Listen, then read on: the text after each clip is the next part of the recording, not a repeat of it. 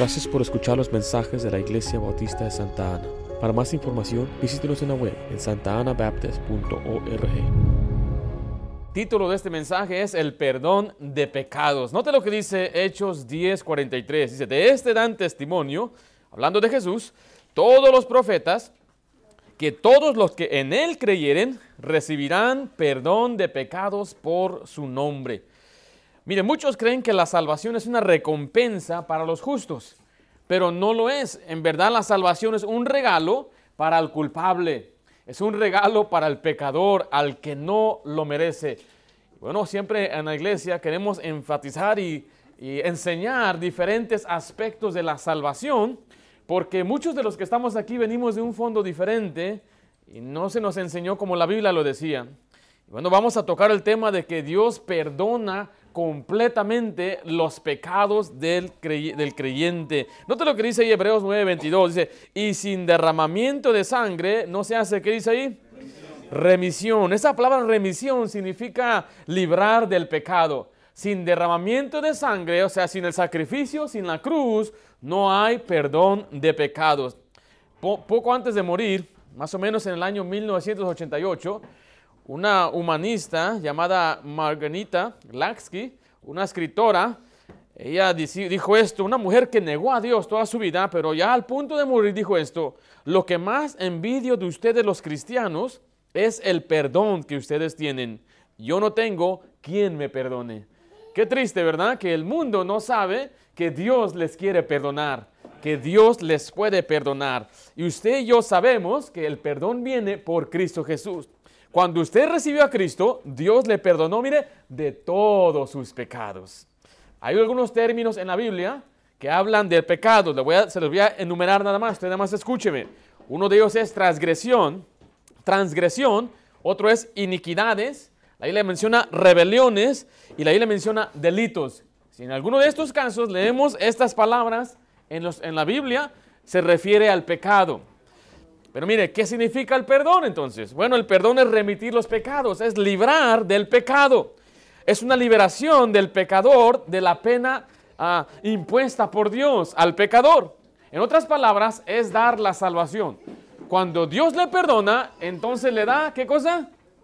La salvación. Lea conmigo Lucas 1.77. ¿Estamos ahí en Lucas? Dice así, para dar conocimiento de qué cosa? De salvación a su pueblo, mire, para perdón de sus pecados. Aquí la Biblia enlaza junto estas dos, eh, estas dos palabras, la salvación y el perdón de pecados. Cuando uno es salvo, recibe el perdón de pecados. Cuando uno es perdonado, es porque ha sido salvo. ¿Usted ha sido salvo? ¿Usted ha sido salva? Entonces, ¿qué recibió? El perdón de pecados. Vamos a ver en la Biblia algunas verdades acerca del perdón que Dios le da a los creyentes. En primer lugar, vamos a ver, escribo ahí, la necesidad de recibir el perdón de pecados. Hay una necesidad que el pecador tiene y es la necesidad de recibir perdón de pecados. Todos nosotros, la Biblia dice, somos pecadores. En Hechos 10:43, donde leímos, dice que Dios quiere que la gente reciba el perdón de pecados. Ahora, ¿qué es el pecado? ¿Y cuál es su pena? ¿Cuál es el precio del pecado? En primer lugar, el, el pecado, disculpe, es infracción de la ley. Escribo ahí, el pecado es infracción de la ley. Cuando uno quebranta la ley de Dios, cuando uno no cumple con los mandamientos de Dios, Dios le llama eso pecado. Y la definición bíblica está en 1 de Juan 3:4. ¿Estamos ahí? Todo aquel que comete pecado infringe también la ley, pues el pecado es infracción de qué cosa? De la ley. Mira, usted ya tiene un pasaje ahí una definición bíblica de qué significa pecado. Porque mucha gente tiene sus opiniones de lo que es un pecado o lo que es el pecado. Pero Dios nos dice que el pecado es infracción de la ley. Cuando usted rompe, quebranta la ley de Dios, los mandamientos de Dios. Y quiero decirle que no solamente hay diez. Mucha gente dice, ah, pues es que son diez mandamientos. Y, a veces yo le digo a la gente, oh, nada más hay diez. A ver, enumérelos. Ah, no sé. No sé cuáles son. ¿Hay diez mandamientos en la Biblia o hay más que ellos? Oh, hay muchísimos mandamientos, muchos mandamientos. Y la Biblia dice que cuando usted quebranta un mandamiento, eso se llama pecado. Mira aquí Santiago 2.10. Porque cualquiera que guarda toda la ley, pero ofendiere en un punto, se hace culpable de qué? de todos los puntos de la ley. Toda la ley. Debe dar una suposición que hay mil mandamientos, mil mandamientos en la ley de Dios. Y algunos dicen, bueno, es que es el Antiguo Testamento. ¿Qué dijo Jesucristo? ¿Cuál es el más grande mandamiento? Amar a Dios. Y el segundo es amar a prójimo. Pero mire, mucha gente no enfatiza esta parte de la frase de, de Jesús. ¿Cuál es el más grande mandamiento en la ley? O sea, ¿en la ley de qué? En la ley de Dios. Dios le dio este mandamiento al pueblo de Israel, pero nos aplica a nosotros. Aún nos aplica a nosotros en este tiempo. Por ejemplo, honrar a los padres. Muchachos deben honrar a sus padres. ¿Qué significa honrar? Significa darles importancia, significa darles peso a su palabra, quiere decir respetarles, hablarles bien. Y si dije, bueno, eso es en la ley, ya no estamos bajo la ley, no, se equivoca, la ley es santa, la ley es buena, la ley hace sabio al sencillo, la ley nos aplica el día de hoy. Entonces, cuando usted quebranta la ley en un punto, se hace culpable de toda la ley. O sea que no hay nadie que es perfecto y justo, ¿verdad que no? Mira lo que dice Romanos 3, 19 al 20, pero sabemos que todo lo que la ley dice, lo dice a los que están bajo la ley, para que toda boca se cierre y todo el mundo quede bajo. ¿Qué dice ahí? El juicio de Dios. Mire, este es el propósito de la ley, para cerrarnos, ¿qué cosa? ¿Qué cosa? No están leyendo ahí, así lo vieron ahí. Está en el pasaje para que cierre la boca. ¿Sabe por qué? Porque muchos son muy bocones.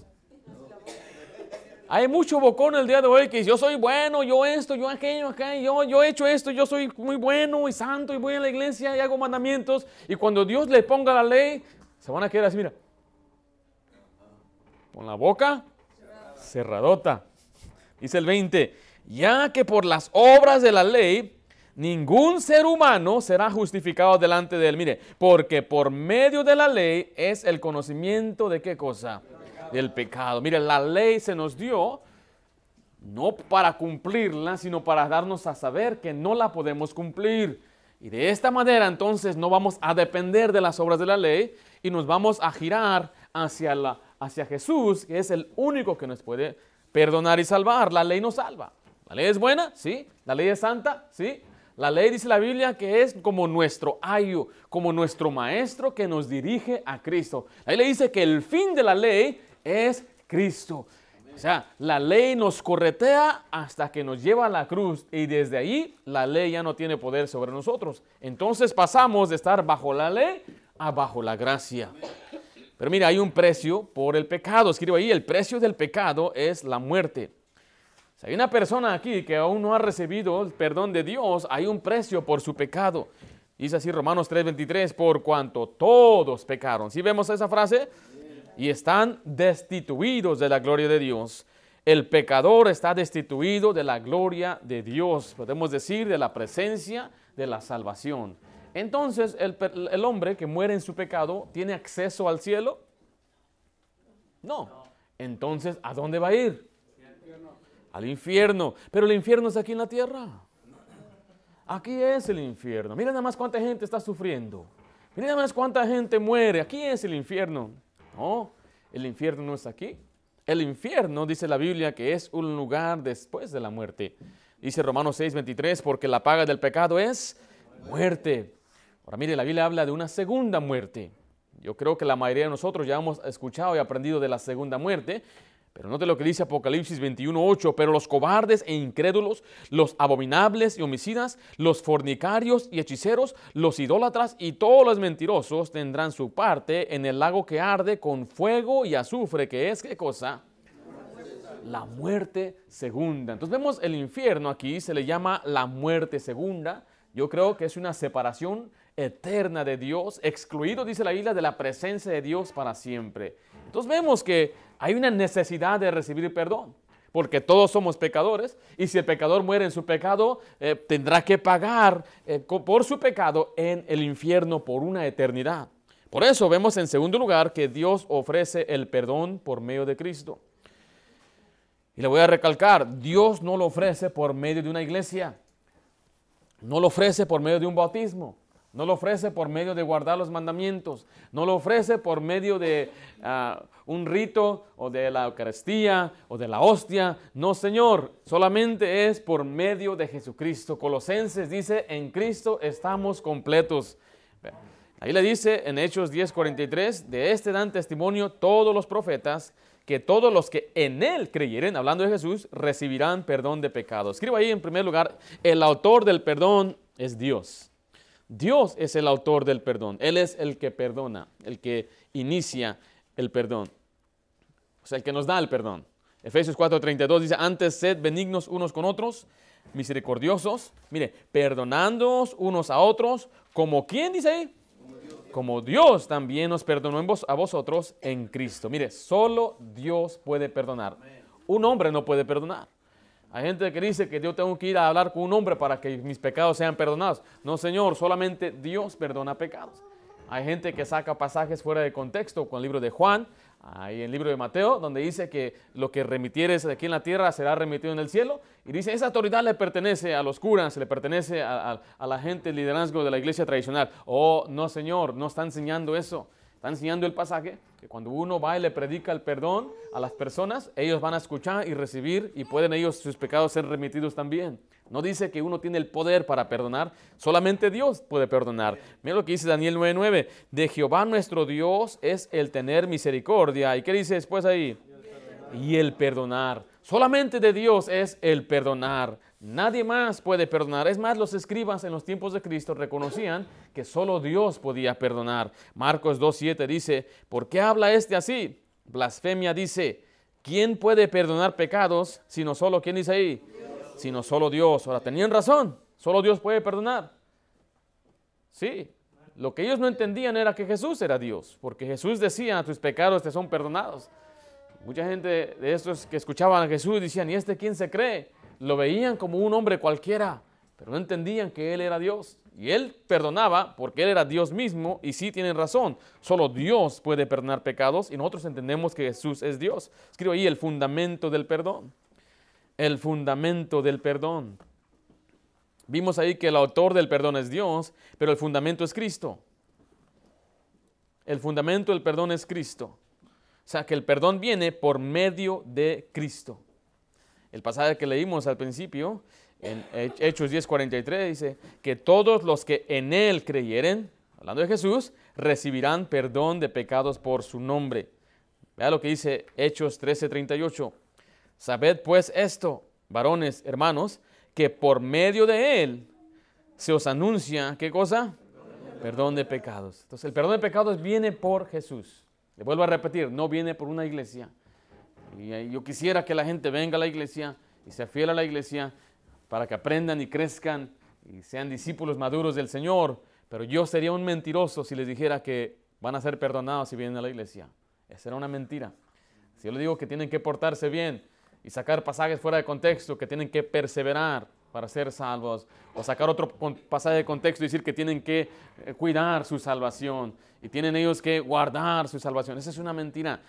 La, la, Biblia dice claramente que es por Jesús que recibimos el perdón de pecados. Solamente por Jesús, dice por su nombre. Eso habla de la autoridad de Cristo. Lucas 24, 47 dice, y que se predicase en su nombre el arrepentimiento. ¿Y qué dice después ahí?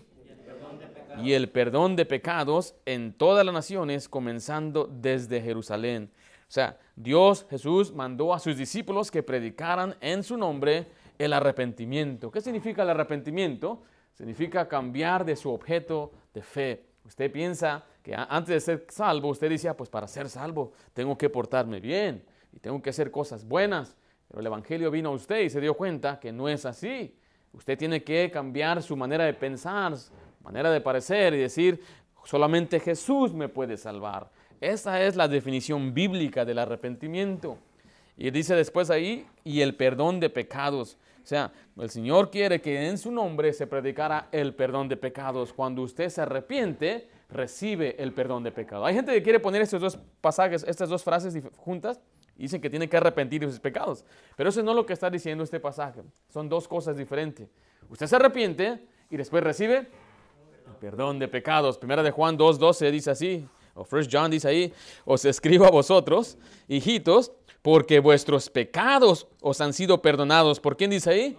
Por su nombre. Aparece de nuevo la palabra nombre. Pero pastor, ¿qué significa esto? Bueno, tenemos que comparar la Biblia con la Biblia. En Hechos 4.12 nos indica o nos dice que es por Jesús solamente. Dice así, y en ningún otro hay salvación. Mire, porque no hay otro. ¿Qué dice?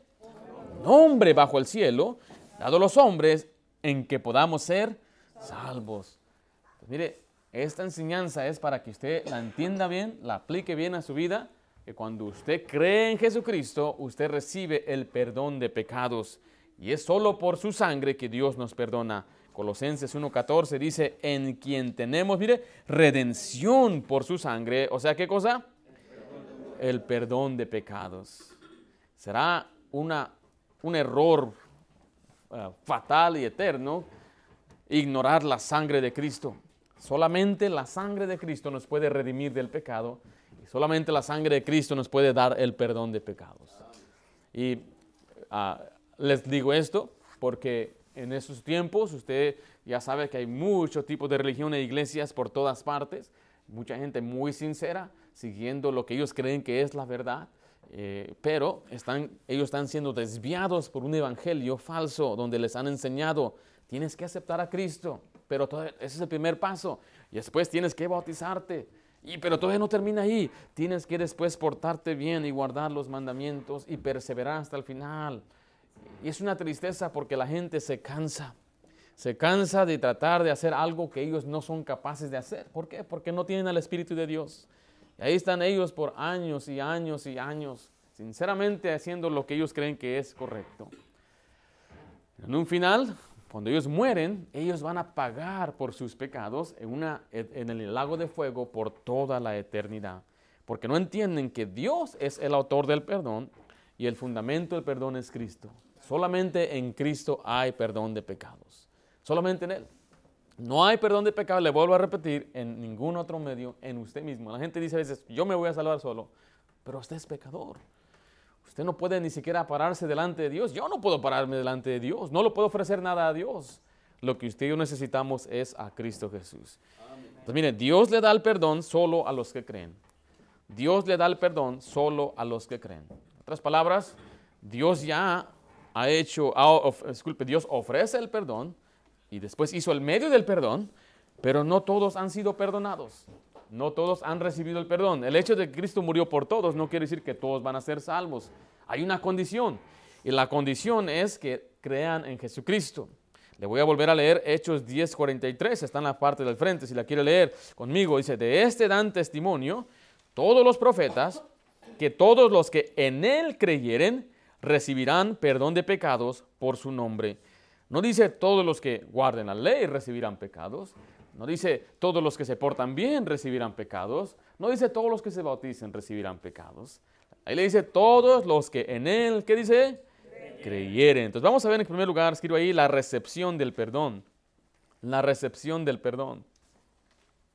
¿Cómo recibo el perdón, pastor? Si Dios ya lo hizo, Él hizo el camino y el medio, Él murió por todos nosotros. Entonces, ¿cómo yo recibo el perdón? Bueno, el perdón es por la fe en Cristo.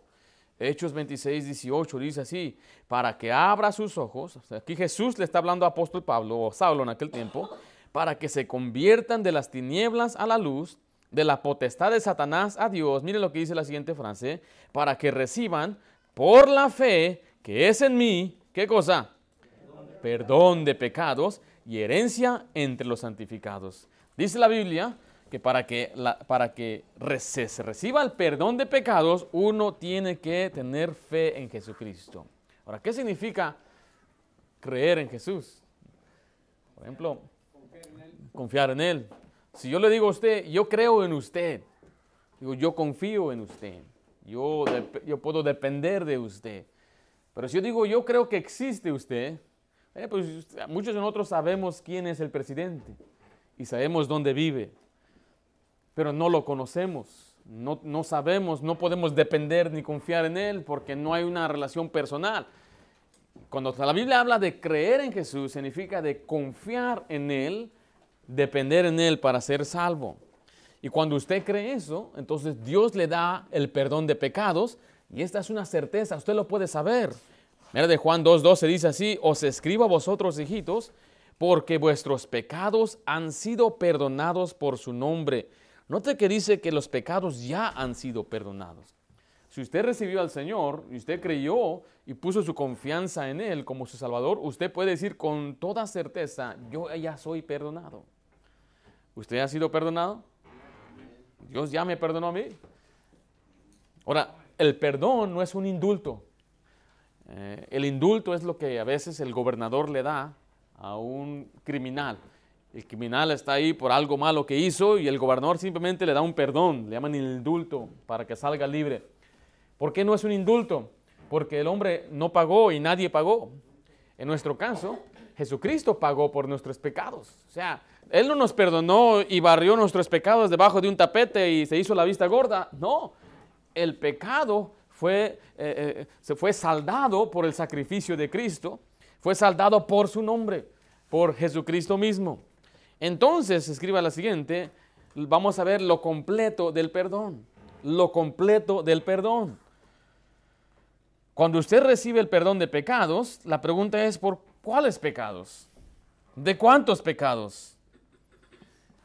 Él nos perdona de todos nuestros pecados. Colosenses 2.13 dice, y a vosotros, estando muertos en pecados y en la incircuncisión de vuestra carne, os dio vida juntamente con Él. Miren la siguiente frase, perdonándoos, ¿qué dice después ahí?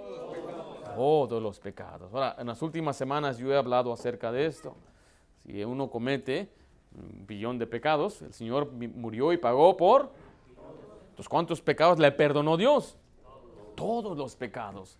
Él le libró de todos los pecados. Eso es, lo que la Biblia enseña. Ya hemos visto varios pasajes en la Biblia que nos enseña que Dios encargó de todos nuestros pecados, toditos. La gente dice, ¿a poco tú vas al cielo? Nadie sabe que va a ir al cielo, solamente Dios sabe que va a ir al cielo.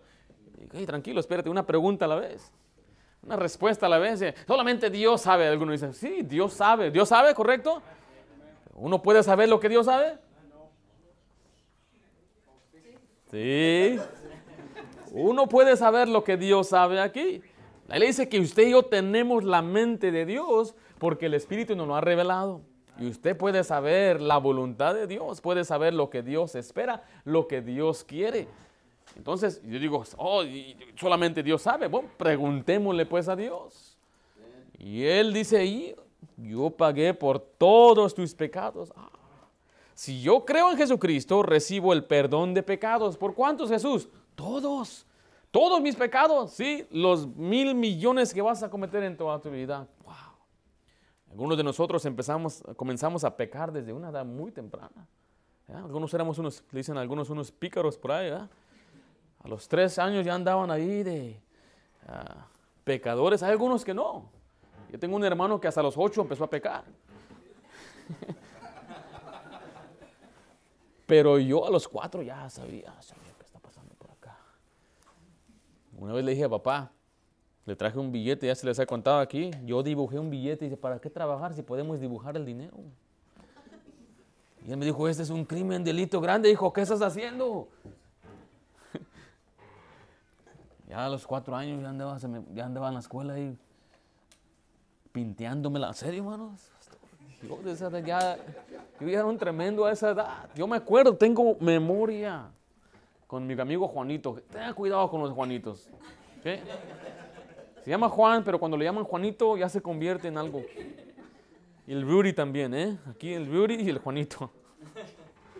Y Juanito, mi compañero, mi compañero de, malicia, no de milicia, pero de malicia. Él me enseñó muchas cosas, a robar, a agarrar lo que no era mío. Y desde una edad muy temprana yo, yo sabía, yo tenía conciencia de las cosas que yo estaba haciendo. Cuando yo recibí al Señor, yo sabía que era un tremendo pecador. Tenía ocho años, pero yo sabía que yo ocupo ser salvo, porque eh, desde rebeldía en la casa, rezongón, peleándome con mis hermanos, molestando, todas esas cosas.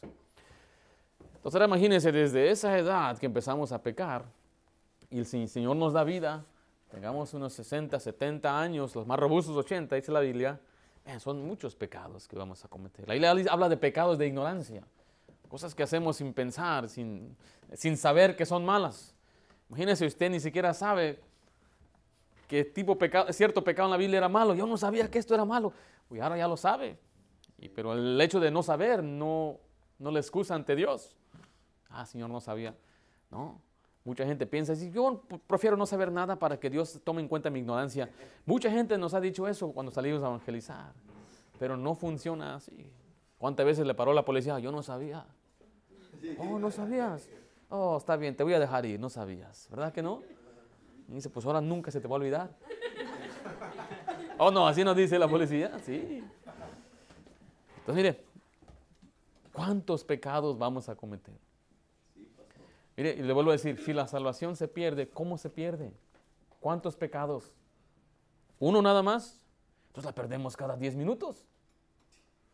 O si son cantidad, cada mil, ¿eh? como que tenemos una vida eh, y cada vez que usted peca reduce su oportunidad y Dios dice, oh, tienes que comenzar de nuevo. O sea, si se pierde la salvación, ¿cómo se pierde? ¿Cuándo? ¿Cuántos pecados? ¿Y cómo la recupero? Si pasar de muerte a vida, quiere decir que morí otra vez y tengo que pasar otra vez de muerte a vida. Y si era por el bautismo, quiere decir que me tengo que bautizar otra vez. Yo me voy a bautizar todos los días.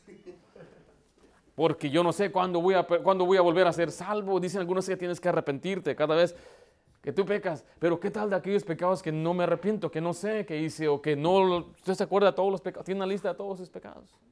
Ah, cuando oramos, Señor, perdóname por todos mis pecados. Pero dice la Biblia que debemos confesar nuestros pecados uno por uno. Pero en verdad nos podemos acordar. Y usted se confesó todos, pero le faltó uno. Con ese es suficiente ir al infierno.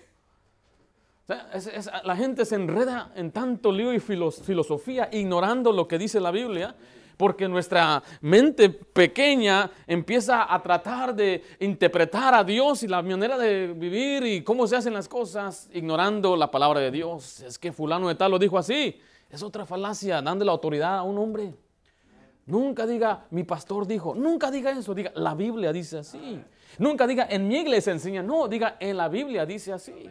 Es que fulano de tal era un grande teólogo de los 1500. Mira, ah, no importa, no interesa lo que cualquier persona haya dicho. Si usted tiene la Biblia en sus manos, usted tiene la unción, usted puede saber lo que dice la Biblia. Y Dios nos dice que el perdón que Él nos ofrece es un perdón completo. Dice la Biblia que es un perdón amplio, donde abunda el pecado, ¿qué cosa? Sobreabunda la gracia. Como aquella dama les he contado que salía de, salía de una barra, nosotros evangelizando en una cuadra donde había como cinco barras. Ahí en la noche, eran como las 10 de la noche, en el mero centro de Long Beach. Yo no sé qué estaba haciendo aquí, era soltero, loco, no sé, pero ahí andaba yo con otro grupo de 10 muchachos evangelizando. Entre ellos yo era el mayor y otro muchacho mayor, los demás eran muchachos de 16, 17 años. El Señor nos guardó. Pero bueno, un lugar horrible. Y ahí va saliendo la gente de las barras y una señora va saliendo y le empecé a evangelizar. Cuando llegué a decirle que Dios la amaba, ella empezó a llorar, a gritar, diciendo que Dios no la amaba a ella. Y hasta gritar a Puro llanto decir, a mí Dios no me ama por lo que hice. Abandoné a mi esposo, abandoné a mis hijos. Dios a mí no me ama y Dios no me quiere perdonar a mí. Pero la verdad es que Dios también le podía perdonar a ella.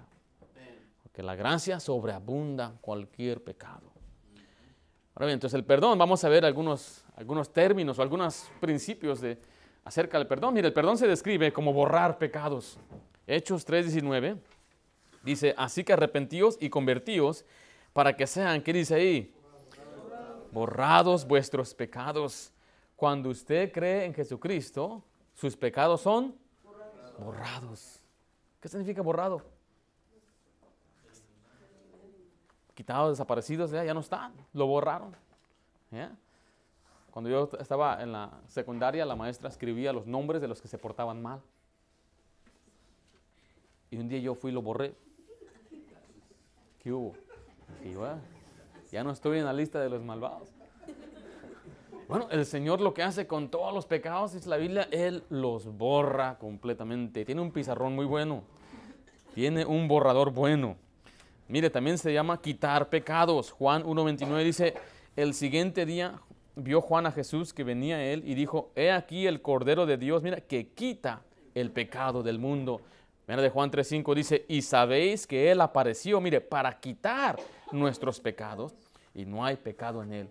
Él vino para quitar los pecados. ¿Cómo los quita? La Biblia dice que Él hizo un pacto con nosotros. En Romanos 11, 27 dice, y este será mi pacto con ellos cuando yo, ¿qué dice ahí? Quite sus pecados. Ahora, ¿qué es un pacto? Un pacto se basa en una promesa que Dios hace y Él no va a, a echarse para atrás. Y Él hizo, dijo esto, el pacto es este. Si usted cree en Cristo, yo le quito sus pecados. Entonces es un pacto que Él hizo. Y Él nunca va a cancelar su pacto, nunca se va, Él va a ir en contra de su pacto. Él habló y Él va a cumplir. ¿Y qué dijo acerca de nuestros pecados? Que Él los quita. Primero de Juan 3, uh, disculpe, Hebreos 9, 26.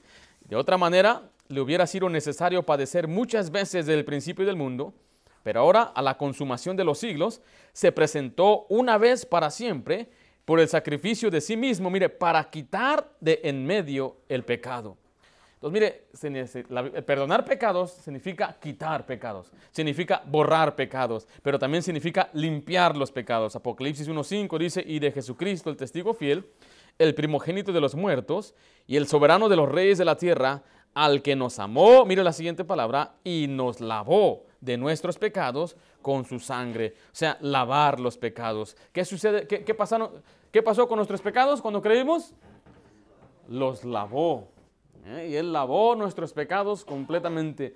Note que hay diferentes analogías para lo que es el perdón. Mateo 1.21 dice que Él nos salvó de los pecados y dará luz a un hijo y llamará su nombre Jesús, porque Él, mire, salvará a su pueblo de sus pecados.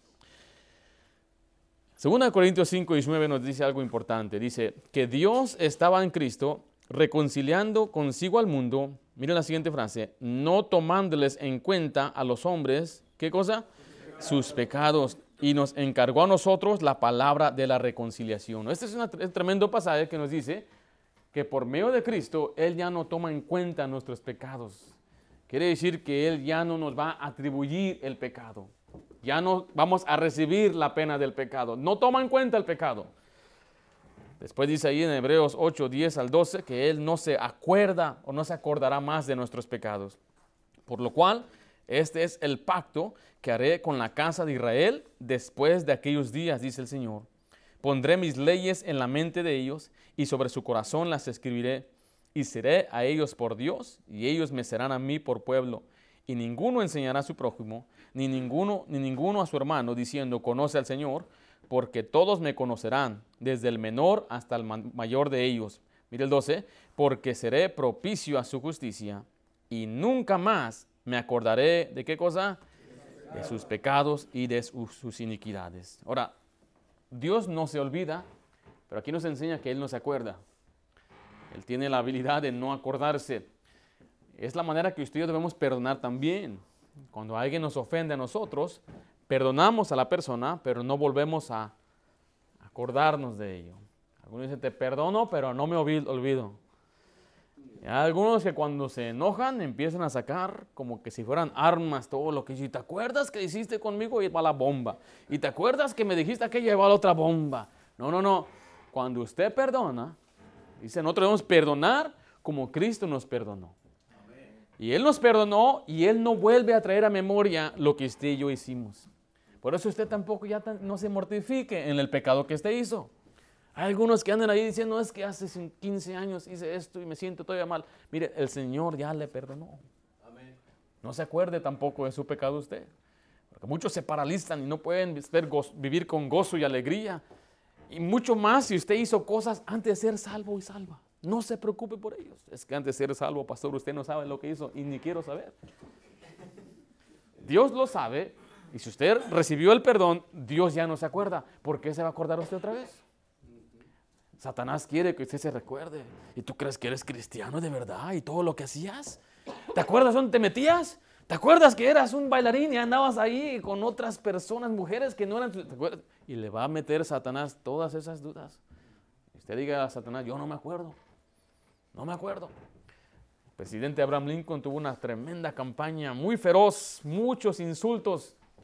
Y él ganó la presidencia y después en su gabinete estableció a todos sus enemigos. Yo le di el ejemplo, imagínense que Trump ganó y después puso ahí a Hillary Clinton como la secretaria de Estado. Después puso a otro, ¿ah? a todos sus enemigos los puso Abraham Lincoln en su gabinete. Y le decían, ¿y por qué pusiste a todos tus, tus, adversarios en el gabinete? ¿No te acuerdas que te decían esto y dijeron esto de ti y publicaron esto de ti? Y él dijo esto, yo solamente me acuerdo que los perdoné. Eso toma, en verdad, conocer el amor y el perdón de Dios, porque así es como Dios nos perdonó. algunos de nosotros no queremos perdonar ni un préstamo de 5 dólares. No queremos perdonar un, eh, un insulto, una ofensa. Algunos padres que no quieren perdonar a sus hijos, mire, algunos de nuestros hijos nos van a fallar. Yo espero que mis hijas crezcan y, amen a Dios y, tengan un buen testimonio. Pero hemos visto que aún en las, en las mejores familias y en las familias cristianas, señoritas salen embarazadas. Jóvenes se entregan a los vicios. Digo, pero ¿cómo puede ser si aquí les enseñamos, les instruimos? Usted no debe eh, eh, darle la espalda a sus hijos, debe amar y perdonar a sus hijos aún en esos momentos.